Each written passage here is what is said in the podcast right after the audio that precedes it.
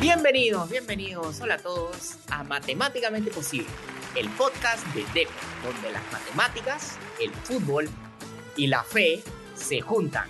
Juan Carlos Arabia, el que les habla, y Daniel Aleada analizan y debaten sobre la pelotita al ritmo de datos y estadísticas. Comencemos. Un gusto, Juan Carlos, arrancar con el programa de Matemáticamente Posible y creo que para dar inicio a esta primera edición sería bueno comentar un poco qué es lo que nos relaciona a nosotros con el fútbol. Creo que en lo particular eh, me pinta de cuerpo entero que eh, soy un hincha de Alianza que vio su primer partido en un año en el que Alianza Lima cumplió 15 años sin ser campeón. Estamos hablando del año 93. Así que muy probablemente los resultados, los datos, las estadísticas, las pueda procesar, pero digamos, siempre me quedo con las interpretaciones, las impresiones, las sensaciones que eh, finalmente siempre nos deja el fútbol. Así que creo que eso va a generar esta bonita, eh, este bonito compartir de ideas que vamos a siempre tratar de dar a través de este programa. Así que, Juan Carlos, te cedo a ti la posta para que nos indiques qué es lo que te, te atrae, apasiona con, con este tema tan lindo que es el fútbol y que nos tiene acá juntos para este programa. Buenazo, acá vamos a luchar un poquito porque yo soy hincha de la U, pero además también soy hincha de Perú y quiero siempre ver a nuestro querido Perú en el Mundial, obviamente. y yo me ligo el fútbol desde que tenía seis años en el año 90, donde vi a Maradona que lo reventaron a patadas con más de 50 fouls y ver cómo Argentina defensivamente llegó a la final del Mundial y perdió 1-0. Un mundial que cambió el fútbol, ¿no? Que cambió el fútbol el año 1990. Eh, digamos, entramos a una nueva época en lo que a patadas se refiere, a cuidar un poco al jugador. Es un año importante, un año importante para empezar con el fútbol. Así es, solo para calentar un poquito te lanzo un datito sobre esos mundiales. Con 1986 y 1990 Maradona recibió más de 100 fouls en esos dos mundiales. Wow. Obviamente con eso se cortó pues este tema de agarrar a patadas a los jugadores. Pero si hablamos un poco sobre temas de mundial y hablamos de Perú, tenemos que hablar obviamente sí. de Juan Reynoso. Del cabezón, el, con, con todo respeto, ¿no? El cabezón Reynoso, sí. Así es, ese era el nuevo técnico de la selección después de que nos, nos quedamos prácticamente a penales de volver a repetir un mundial. Dicho sea de paso, Gareca hubiera sido el primer entrenador en la historia del fútbol peruano en repetir mundiales. Sí. No se dio las cosas, pero es lo que es. Y ahora te pregunto, ¿cómo lo ves tú? ¿Cómo lo ves al cabezón Reynoso? La verdad, eh, te comento, Juan Carlos, que hay mucha expectativa en lo personal con lo que pueda hacer Juan Máximo Reynoso por la selección tengo mucha expectativa por lo que ha sido Reynoso como entrenador, tanto en Bolognesi, en la U, que quizás fueron sus pasos más importantes a nivel nacional. Eh, demuestra ser, y por lo último, lo inmediato que ha sido Cruz Azul, una muy buena opción para continuar manteniendo esta selección en, en auge. Yo no sé cómo lo ves tú en cuanto a más allá de las impresiones que pueda tener yo en cuanto a los números, datos, qué cosas te, te genera la elección de Reynoso a ti. Mira, yo, yo soy una persona que le gusta el fútbol ofensivo, pero debo confesar una cosa de Reynoso y acá te centro un nuevo dato, que es... A ver. Reynoso siempre ganó teniendo la mejor defensa y nunca ganó un campeonato teniendo el equipo más goleador hasta con Cruz Azul en este último torneo 2021, donde fue el equipo que metió más goles y permitió menos goles en todo el torneo. Entonces, eso también habla de que Reynoso también empieza a evolucionar y eso a mí me da cierta tranquilidad, aunque igualito me hubiera gustado un técnico muchísimo más ofensivo. La, la, idea, digamos, para ti la idea de un, de un Mecachese saliendo a presionar sin importar el nombre, o sea, jugando siempre con la idea de pensar fundamentalmente en el equipo que él dirige, te, te apasionaba más. Este, pero la verdad, eh, Juan Carlos, creo que por el equipo que somos, pese a la gran generación que tenemos y que lo ha, lo, ha dejado marcado con estas dos últimas participaciones en eliminatoria, eh, creo que tener un entrenador que es consciente de las limitaciones, que va a jugar con el, con, con el rival sobre todo, o sea, qué, qué hacer para vencer a ese rival, creo que nos, creo que nos favorece. O sea, eh, y, y, obviamente que tomando en cuenta que no es el mismo Reynoso del doble contención en bolo, eh, o, del equipo eh, bastante esquemático de Universitario de Deportes, sino que ya es un Reynoso que hasta te diría por momentos aplica un cierto juego de posición, equipos organizados para atacar, organizados para defender, eh, extremos, punta, interiores. Entonces, no, no lo veo con malos ojos eh, eh, la designación y la, posibilidad de hacer un match entre Perú, este Perú y, el Cabezón. Ojo, pensar que, defiendes es un error o, que nos va a poner en una situación complicada también podría ser bastante confuso. ¿ah? Ojo, vamos a poner, te lanzo un dato sobre Gareca, ¿ya? Las últimas eliminatorias, en los primeros seis partidos, a Gareca le metieron una serie de goles, ¿sí? Que serie de goles entendido como 14 goles en los primeros seis partidos, pero luego eso bajó a cinco goles y al final Perú entrancó mucho más la defensa y terminó en tres goles. ¿Qué quiere decir esto? Cuando Perú defiende mejor, suma más puntos. Y Gareca con Perú siempre compitió. Entonces, no es malo tampoco defender. Eh, no, eh, eh, en absoluto. Ahora, sí es cierto, Juan Carlos, o sea, Perú fue un equipo que defendió, pero la impresión, o sea, la foto final del, Perú de Gareca siempre era el equipo que contenía cuando era atacado y que cuando había que atacar había muchas libertades. O sea, tener a un Cristian Cueva tirado por izquierda, capaz de hacer cosas que, que, te daban la foto para el diario, a un Carrillo que se le prendía la mecha y empezaba a pilar rivales, y aún la Padula en este proceso que era muy bueno generando espacios y, los goles que los hizo, digamos, tuvo un buen, una buena dupla con, con Cueva, como que la gente se quedaba siempre con eso, ¿no? Este, este es un Perú que la pone al piso. Pero sí es verdad que para ponerla al piso y poder jugar hay que tener atrás un equipo sólido. Y a mí la impresión que me da Juan Carlos es que Reynoso fundamentalmente te va a dar eso, o sea, yo no sé cómo lo veas tú, en el sentido de que te gusta un poco un, equipo que, que, vaya más al frente, pero creo que Reynoso va a, a, fortalecer los cimientos defensivos aún más y en cuanto al ataque, algún gol llegará. Total, por un gol se puede ganar. Entonces creo que Reynoso tiene bien aprendido eso, ¿no?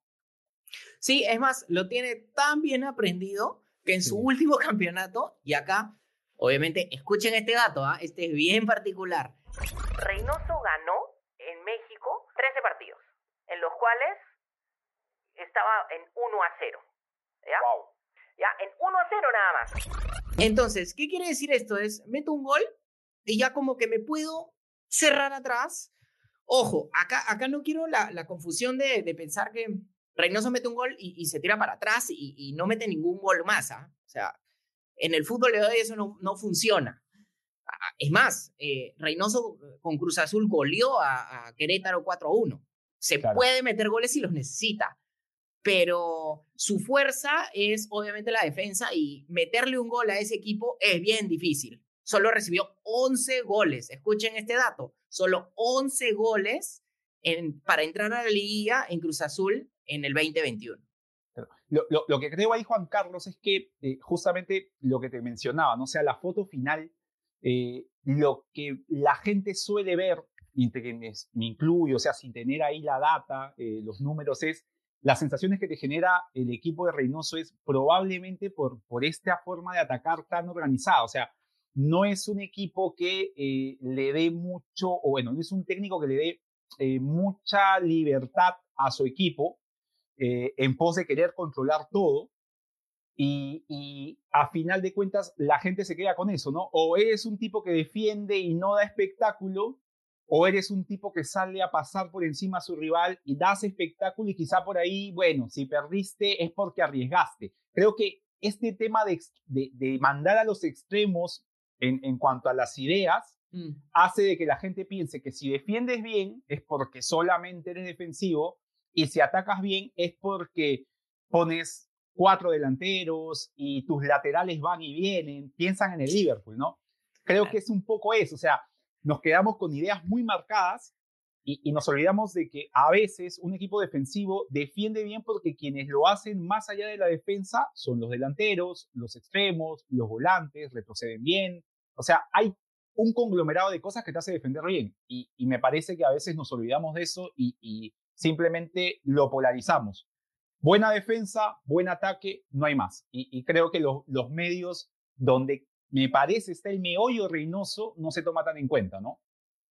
Sí, nos quedamos pegados. Además, yo creo que el enemigo máximo del, del entrenador peruano somos nosotros los peruanos. Y nuestra memoria, además, porque nos quedamos pegados en cosas. Voy a poner otro dato.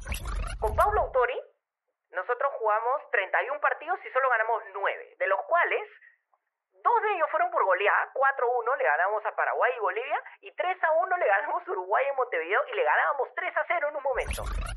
Pero nosotros nos acordamos de qué? De Mendoza, de los 22 minutos, 22 minutos con España en un amistoso que además lo perdimos, porque ese partido Perú se lo voltean. Pareciera que no hubo segundo tiempo en ese partido, sí.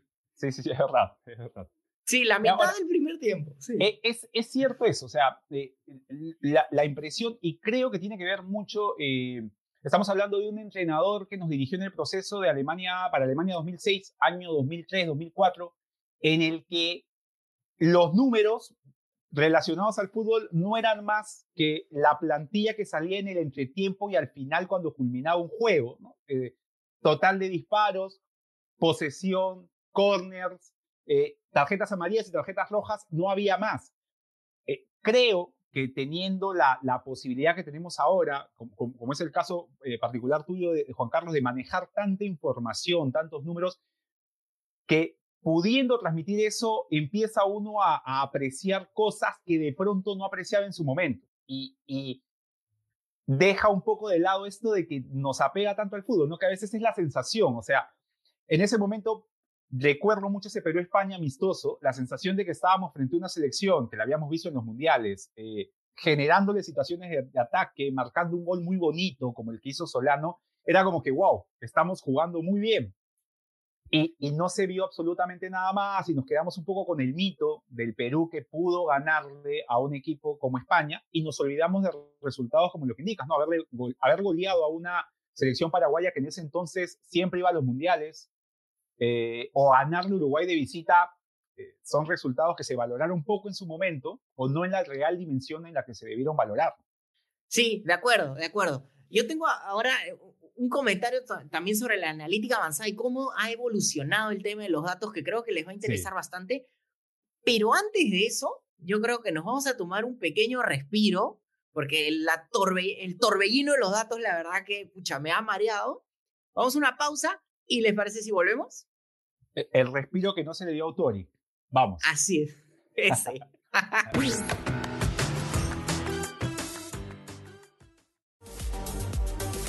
Visita deport.com y mantente al día de todo lo que sucede en el mundo deportivo. Síguenos en nuestras redes sociales y suscríbete a nuestro newsletter deport.com.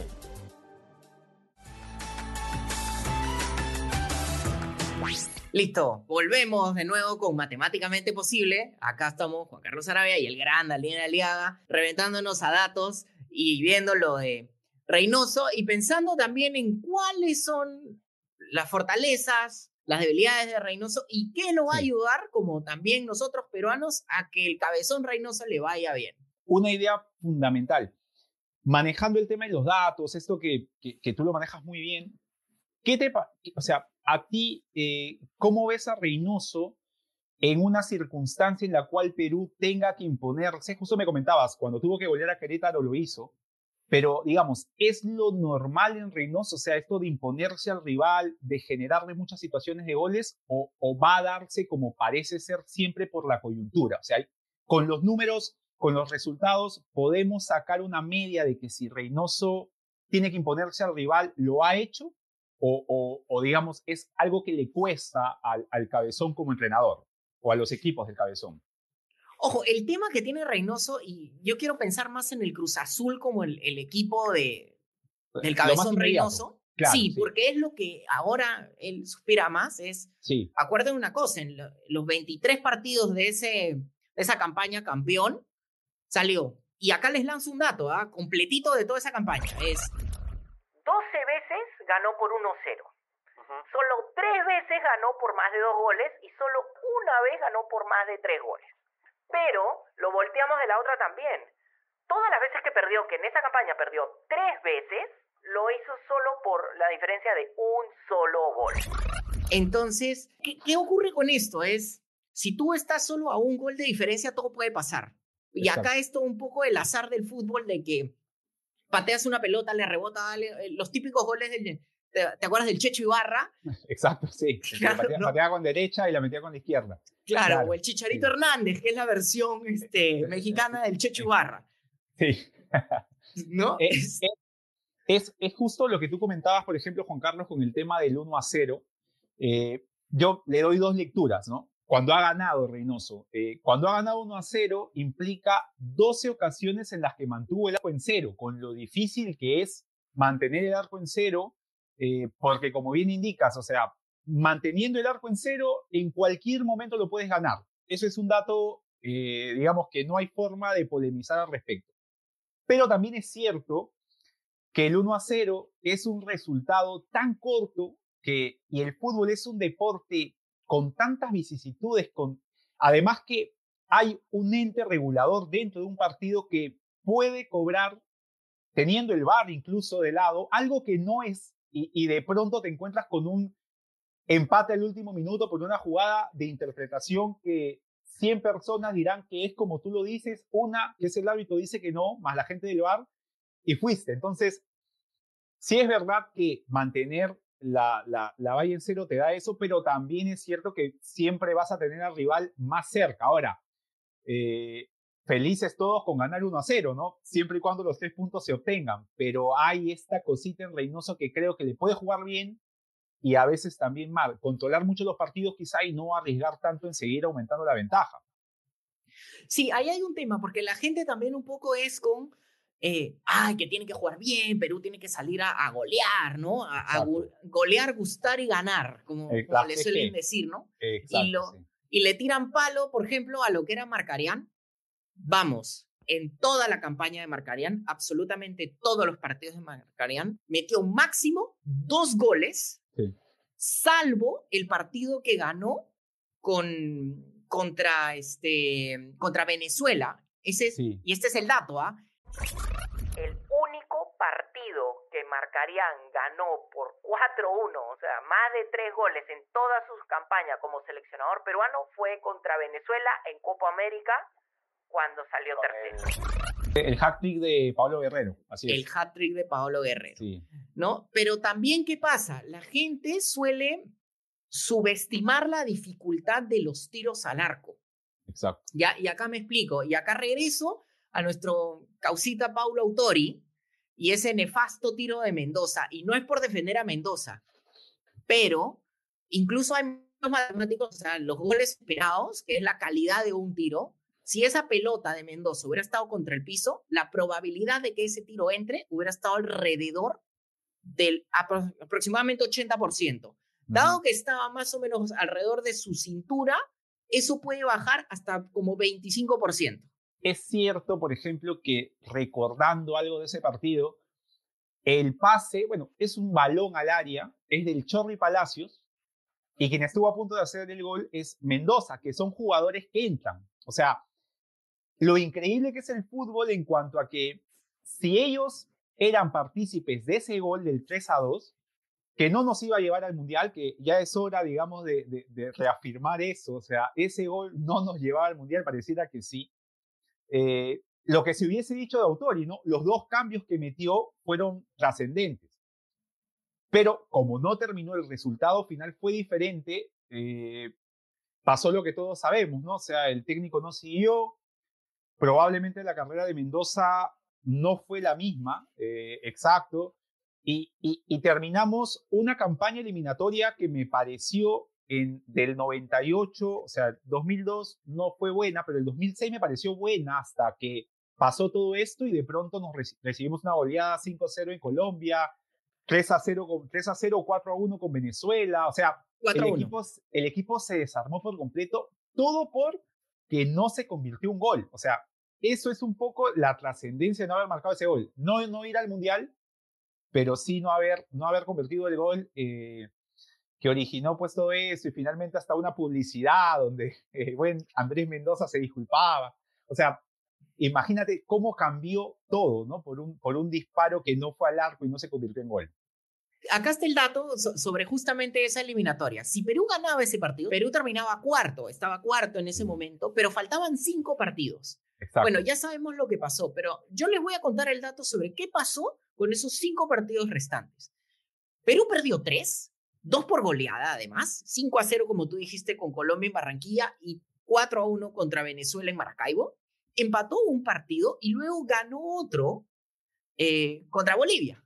Entonces, eh, igual, a pesar de eso, quedaban cinco partidos, quedaba mucho y también jugaba todavía contra Colombia fuera, con Venezuela fuera y contra Argentina además. Que fueron los tres que perdió. Es verdad, es verdad. O sea, lo, lo increíble, justamente lo que comentábamos, como una jugada que eh, fue en el momento dado, o sea, parecía de película, ¿no? Podías conseguir la gloria o ocurrir lo que, lo que finalmente pasó. Eh, ahora, sí es verdad, este, Juan Carlos, eh, en mérito a lo que tú comentabas, la dificultad de los tiros directos, yo lo que te quería preguntar es lo siguiente, o sea, recuerdo a Reynoso el Reynoso de la U en Copa Libertadores, haciéndole muy buenos partidos a Libertad, eh, ganándole un partido al equipo mexicano en el Nacional, empatándole en, su cancha, el San Luis, si mal no recuerdo, pero teniendo demasiadas dificultades para ganarle a Blooming, que era a priori el equipo más débil del campeonato y sin generarle absolutamente situaciones de gol porque era el equipo de Reynoso que tenía que salir a ganar. O sea, con Cruz Azul, eh, ¿Qué porcentaje o qué cantidad de disparos de, al arco tiene por partido o ha mostrado por partido eh, eh, el buen Reynoso cuando ganó esos encuentros por 1 a 0 y de local? Ahí tendríamos que sacar el dato, tendría que escarbar en el dato, pero sí es interesante ver eh, también cuánto ataca, ¿no? Sí, sí. ¿Cómo? Y, y, te pongo un ejemplo que tiene que ver con eso, con Universitario. ¿Te acuerdas que ya estaba por clasificar? Estaba jugando contra San Luis, contra San Lorenzo y Universitario en Copa Libertadores y se iba al nuevo gasómetro en, en Argentina contra San Lorenzo. La, última fecha, claro. La última fecha. Estaba casi clasificado. Solo tenía que perder y que San Luis gane por lo menos 2 a 0. Exacto. ¿Qué, qué termina pasando? La U pierde 2 a 0 con San Lorenzo y San Luis gana 2 a 0 en México y termina clasificando y lo deja fuera. Entonces, esos también son algunos de los, de los hechos que justo en, momentos calientes es que no logró este Reynoso sacar. Solo tenía que cerrarse atrás. La gente me dirá, nunca se tiene que uno cerrar atrás. Y yo siendo alguien que le gusta el fútbol ofensivo, tampoco me cerraría atrás.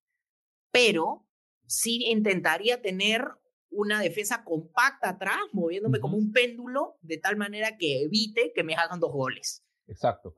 Ahora, Juan Carlos, es cierto también que tenemos, eh, digamos, viendo ese lado de Reynoso, también es cierto de que demuestra ser un DT que aprende de sus errores, porque a la campaña siguiente tenemos a Reynoso yendo en la última fecha a jugar con Lanús y tenía que empatar para asegurar su clasificación y la U en un muy buen partido. Eh, o sea, al final la sensación es la U agarrándose a golpes los jugadores de ambos equipos y, desdibujó absolutamente todo, más allá del 0 a 0.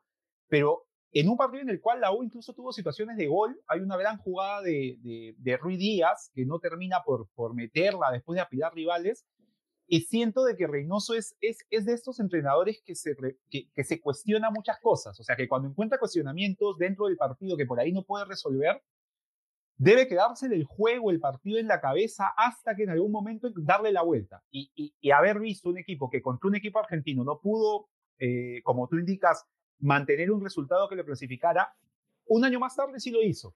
Y ante un equipo con el mismo nivel, con, muy buenos jugadores, entonces creo que tenemos a, un DT que, que más allá de los temas pro y contra que puedas tener, es muy estudioso, eh, es muy de reflexionar, de pensar en los partidos y creo que eso nos sirve, ¿no? En, en, una campaña tan larga como una eliminatoria. Sí, por supuesto, y es la capacidad también para adaptarse, ¿no? Voy a poner un ejemplo, tú justo mencionaste un jugador que la gente ahora suena muchísimo con, con Reynoso y lo liga, que es Rui Díaz. ¿Ya? Y que dicen, no, que Reynoso ama a Ruiz Díaz, incluso lo trajo este, cuando estuvo en Melgar y no sé qué. A ver, les lanzo un dato y acá pongo paños fríos. Ruiz Díaz, con Reynoso, en Melgar metió cinco goles. Cinco. ¿Ya? Israel Zúñiga ¿ya? metió 19, Fernández metió 17, Cuestas metió 14 e incluso uno de los hermanos Quina, que los dos se llaman Neliño, dicho sea de paso, metió 9 y juega de lateral. Entonces, no es que Ruidías sacó así las plumas y metió miles de goles con, con este Reynoso. Así que pongamos los paños fríos de que no va a ser el, el digamos que la delantera de Perú. yo y creo además, creo además, Juan Carlos, o sea, digamos, poniendo un poco en contraste lo que tú indicas, sí es verdad, o sea, no, no vimos, y, y lo recuerdo también, porque Ruiz Díaz creo que venía de campañas goleadoras con la U, o sea, incluso venía pues de el 2014, el 2015, creo que después se va a la U y mete no sé cuántos goles en el, clausura con la U del 2016, ¿puede ser? Sí, más de 20. Sí, claro. Entonces, ahora, sí es verdad que hay un tema ahí entre Reynoso y Ruiz Díaz porque incluso en el 2020-2021 Reynoso declara que Ruiz Díaz no es nueve. Y el, el Ruiz Díaz de Reynoso jugaba tirado a una banda. Entonces, eh, claro, ver a un jugador como Ruiz Díaz que hace tal cantidad de goles en México, en Estados Unidos, o sea, su, calidad para el gol es, es indudable, pero me parece que de repente, ahora que no lo ha hecho bien en Perú, Reynoso pueda sacarle alguna clase de rédito en una posición diferente. Eh, yo te, te, suelto una idea que se me ocurre, o sea, yo pienso que Reynoso en algún momento juega con tres arriba, que no lo veo por los jugadores que tenemos a Ruiz Díaz por derecha, pero cuando juegue con dos arriba, al lado de un ormeño, sí lo veo a Ruiz Díaz capitalizando rebotes. O sea, con, uno de estos delanteros eh, hombre objetivo, o sea, que aguantan y, viene. Entonces, quién sabe, le da algún uso eh, eh, el, el, cabezón, porque el hecho de que lo haya traído a Melgar, más allá de su producción, da que pensar que es un jugador al cual Reynoso se vincula. Entonces, por ahí que, que sea un jugador más para la selección y podamos ver por fin a, a, a Díaz serle útil a la selección, más allá del hecho de convertir goles, ¿no?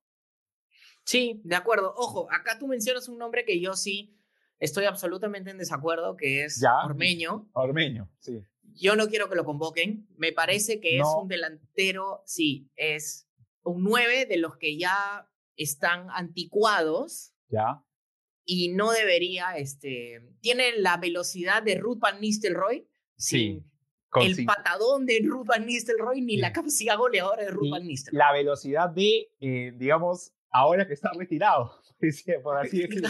Ahora, es, ver, es verdad lo que tú indicas, este, Juan Carlos, de y estoy totalmente de acuerdo, ¿no? Estos delanteros nueve, estos nueve de área, grandotes, que van entre los dos centrales, cada vez más eh, quedan un poco en el olvido, ¿no? Este, creo que al igual que los chimpunes color negro, ya se están yendo un poco a la prehistoria, este tipo de delantero. Pero sí es verdad que Reynoso hasta el 2016 tenía a Slatan Fernández de nueve y lo utilizaba en algunas ocasiones, ¿no? Entonces, por ahí que, tengamos una opción en algún momento, salvo que aparezca una mejor opción y que te dé algunas otras cualidades. Por ejemplo, Valera podría hacerlo, ¿no? Tiene una, o sea, Valera tiene además de, de, de, ser un jugador fuerte que puede ir al área, esta capacidad de acomodarse para el remate, que creo que no la tiene Ormeño, o al menos no se la hemos visto. Entonces, quién sabe qué, qué puede hacer, pero por ahí que Reynoso lo puede utilizar en algún momento que lo considere pertinente. ¿no? Yo, no, yo no, lo, no lo descalificaría eh, para alguna opción, ¿no? En alguna opción creo que podría tener. Mira, y, con esto no, no quiero que la gente se confunda en pensar de que yo no soy este, digamos, partidario de los nueve, ¿ah? claro, van a decir, Juan Carlos es guardiolista, odia a los nueve. Van a ponerlo como, como titular. Ya, eso es una cosa que justo también podemos hablar, pero a ver si, si mi posición de es que soy más guardiolista o más clopsista, si quieres. Ajá. Pero antes de eso, ¿qué te parece si vamos a una pequeña pausa? Vamos a, pensar y reflexionar como reinos.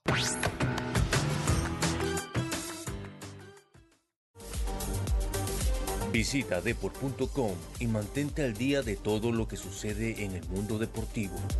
Síguenos en nuestras redes sociales y suscríbete a nuestro newsletter deport.com.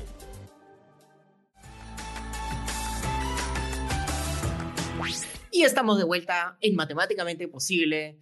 Quien les habla, Juan Carlos Arabia y el gran Daniel Aliaga, que me dijo que soy guardiolista cuando, curiosamente, soy el anti-guardiolista máximo mundial. Les voy a contar esa. A mí no me gustan los equipos. Me, sorprendes, ah, Juan Carlos. Pensé, pensé que, pensé, no, me lo esperé. A ver, coméntanos por qué. Porque a mí me gustan los equipos que son verticales. Yo soy más clubsista, donde agarran los equipos, casi no dan pases este, hacia los costados y solo quieren ir hacia adelante. O sea, tú no eres del tiki-taka horizontal, a ti te gusta el Genspressing, el, e, este sistema alemán de que todos arriba, no dejar al otro, no darle respiro y atacarlo siempre. Así es. Por ejemplo, y les pongo el dato tanto, así que me gusta tanto el Liverpool que, y acá viene el dato. Liverpool solo soporta ocho pases antes de salir a presionarte. Es, es casi el segundo equipo que menos pases espera antes de salir a presionar al rival. Y ese es el fútbol moderno para mí y ese es el fútbol que se debería jugar.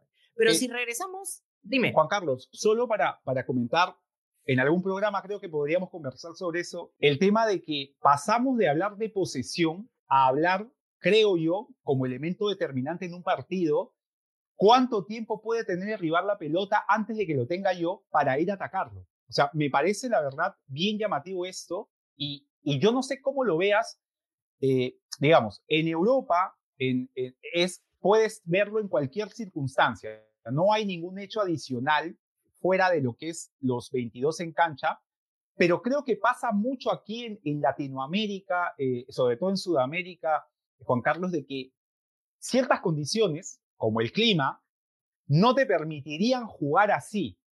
Eh, y sacar algún tipo de ventaja ante rivales que quizá lo intenten siempre como Argentina o como esta Brasil de, de Tite, que es una Brasil, yo la noto muy eh, europeizada, sin perder la, la, la brillantez de sus futbolistas.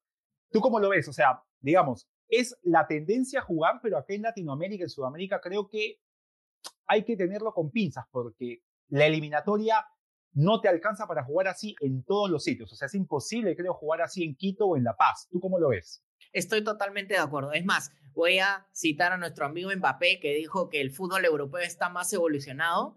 Y ahí yo lo reto a Mbappé a venir acá a jugar a Cerro de Pasco con la altura y el frío, a ver si puede correr así como corre en los mundiales. Exacto, es, es muy complicado y, creo, y creo incluso, eh, Juan Carlos, que origina un problema que después se ve cuando hay equipos, por ejemplo, el caso de Bolivia, eh, es un equipo muy partido. Uno en La Paz lo ve, cuatro que defienden, seis que atacan, y cuando vienen a jugar, por ejemplo, esa vez que vinieron a jugar Nacional contra Perú, era Perú pasando el ataque contra cuatro, y los seis o sea, estaban esperando a ver que los cuatro la resuelvan, ¿no? Entonces siento que, ¿cómo ves tú a una selección peruana, ahora que se ha comentado cierta opción por parte del cabezón, con toda esta idea de que tiene que aprovechar al máximo, eh, sacar los puntos de local, de irnos a jugar al Cusco o a Arequipa? ¿Tú sientes que es algo que lo necesitemos o, o sientes que podríamos prescindir de ello e intentar eh, seguir como se viene haciendo? ¿Cómo lo, cómo lo aprecias? No, yo siento que deberíamos jugar en, en, Cusco, deberíamos jugar en Arequipa y deberíamos entrenar también a los jugadores para que se aclimaten un poco. Y les pongo un dato que tiene que ver también con esto. Cienciano es el segundo equipo en el torneo peruano que presiona más al rival detrás por muy poquito de, de Deportivo Municipal. Solo soporta nueve pases antes de salir a presionar al, rival.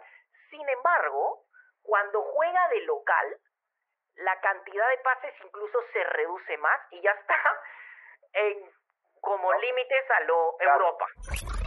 Wow. Es, es, es, ahora, y es llamativo algo, justo que menciones a Cienciano, porque uno diría, bueno, pero eso lo hace allá. Cienciano baja al llano y recuerdo mucho el partido con Alianza. Eh, el primer tiempo era un cienciano presionando a Alianza y, digamos, la presión origina el error en la salida y estás más cerca de convertir el gol. y entonces estamos hablando de equipos que pueden hacerlo en, en, tanto en altura como, como en, en, el llano, con jugadores que no necesariamente han estado jugando toda su vida ahí, ¿no? Entonces, eh, hay una opción de hacerlo, pero digamos, yo lo que veo es que el calendario, cuándo te llegan los jugadores, incluso si es el primero o el segundo partido de la fecha doble, eso va a influir en que al final se decida si se juega en otro lugar que no sea Lima. O sea, siento de que está bien la idea de aprovechar al máximo lo que tenemos para sacar los puntos, pero creo que la ejecución puede ser complicada y, no estoy del todo de acuerdo, la verdad. Pienso de que podría hasta jugarnos en contra, pero sí es una opción y, el dato que tú me das me hace ver de manera diferente esa opción. Es más, voy a achacar una masa y, acá te centro este dato. A ver, para cambiarme ya la, perspectiva. Sí, para ya convencerte. Ajá, sí. De los cuatro equipos en el torneo peruano que más presionan, el segundo, tercero y cuarto son de provincia. Son Cienciano, Sport Huancayo y Melgar. Sí. Entonces, y estamos hablando de, de que están entre nueve y diez pases antes de salir a marcar al, al rival. Entonces, no me parece curioso que justo tres equipos de provincia y justo que comparten que sea altura son los que más presionan.